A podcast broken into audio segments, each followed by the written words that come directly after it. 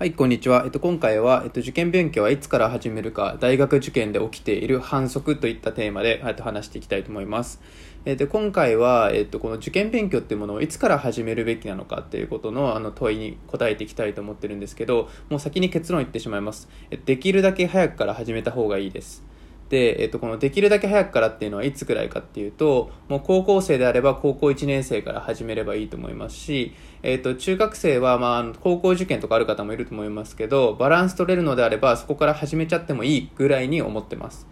で、まあ、そんな早くから勉強したくないよみたいな、あの話だと思うんですよね。なんで大学、高校1年生から何時間も勉強すれしないといけないんだって話だと思うんですけど、あの、これ勉強量の話じゃないんですよ。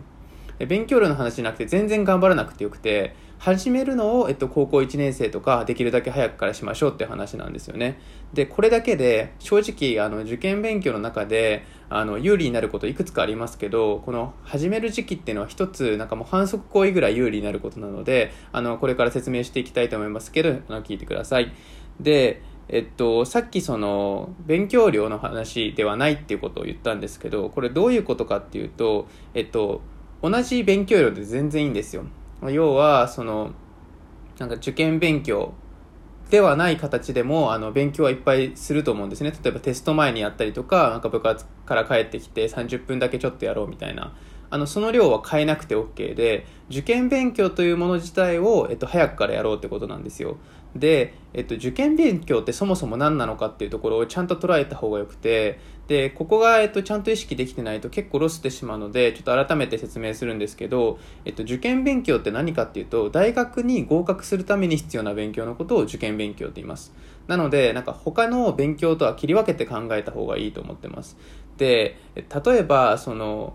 なんていうか、あの、勉強になりそうなテレビ番組、テレビ番組みたいなものは、なんかもちろんその娯楽、娯楽っていうのは分かりやすいんですけど、あの、例えば学校で教えてもらっているその勉強だったりとか、まあ、自分が今やる気出たから少しかじってる勉強っていうのは、受験勉強のように見えてて受験勉強でないこと結構あって、それは実はその、なんか目的が違ったりするんですよね。今回のこのテストのいい点取るための勉強だったりするんですよ。で、受験勉強って何かっていうと、その自分の志望校に受かるために必要な勉強ってことなんですよ。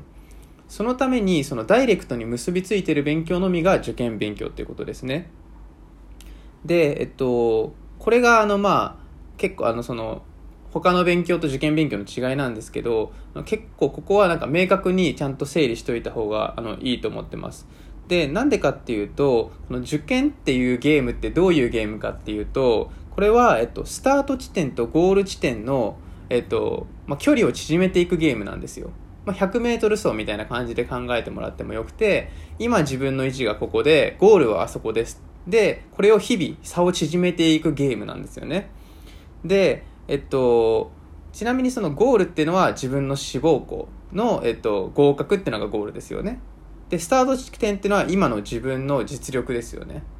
で、これに対して、この今の合格と今の自分の差をちょっとずつ縮めていって、最終的にゴールのところまで近づ近づいていって、その至れば、まあ、合格ってことになる。こうこういうゲームなんですよね。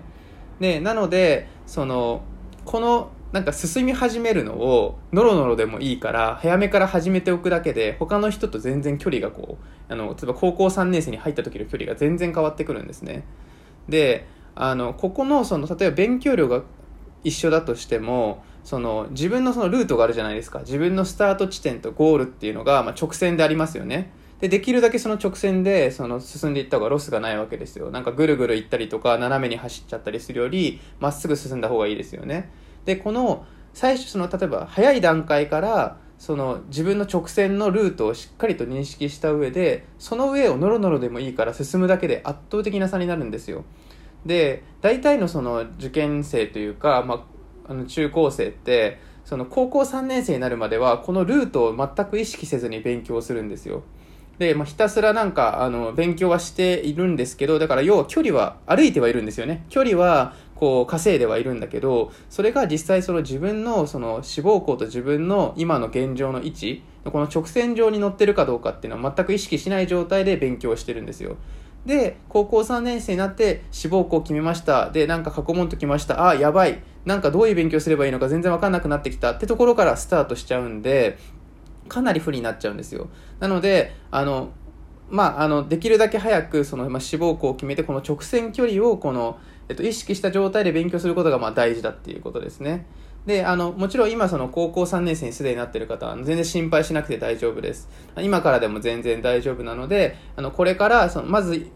もう今高校 3, 3年生の方とかはもう今すぐ受験勉強を始めますと。で受験勉強っていうのはさっきの、さっき言ったように大学に合格するための勉強です。そのために志望校を決めて、で、その、その間のこの直線ルート、これをちゃんと意識しましょう。まあ、この辺のあの話も自分のあの別の動画で詳しく説明してるので見てみていただければいいんですけど、まあ、この直線ルートを意識した勉強をも今から始めましょう。っていうことですね。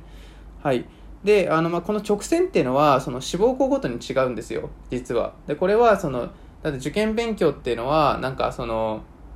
どの大学行くのにもこう必要な勉強があるっていうふうに思いがちなんですけどそれって結構実は違くて自分の行きたい大学によってさっき言ったその直線ルートって変わってくるんですよ。だからこそやっぱ志望校も最初の方に早めに決めてこの直線ルートを決めた上で、まあ、あの勉強していった方がいいってことですね。なのであの、まあ、大事なことはえっとこの自分の今から進むべき直線ルートっていうのはこう志望校ごとに違うってことですね。なので、まあなんか基礎勉強、なんかだから例えばどの大学に受かるのでも必要そうな基礎勉強をとりあえずやろうっていうのは、あの結構正しい部分もあるんですけど、あのロスが出てきてしまうのであんまりお勧めしてないです。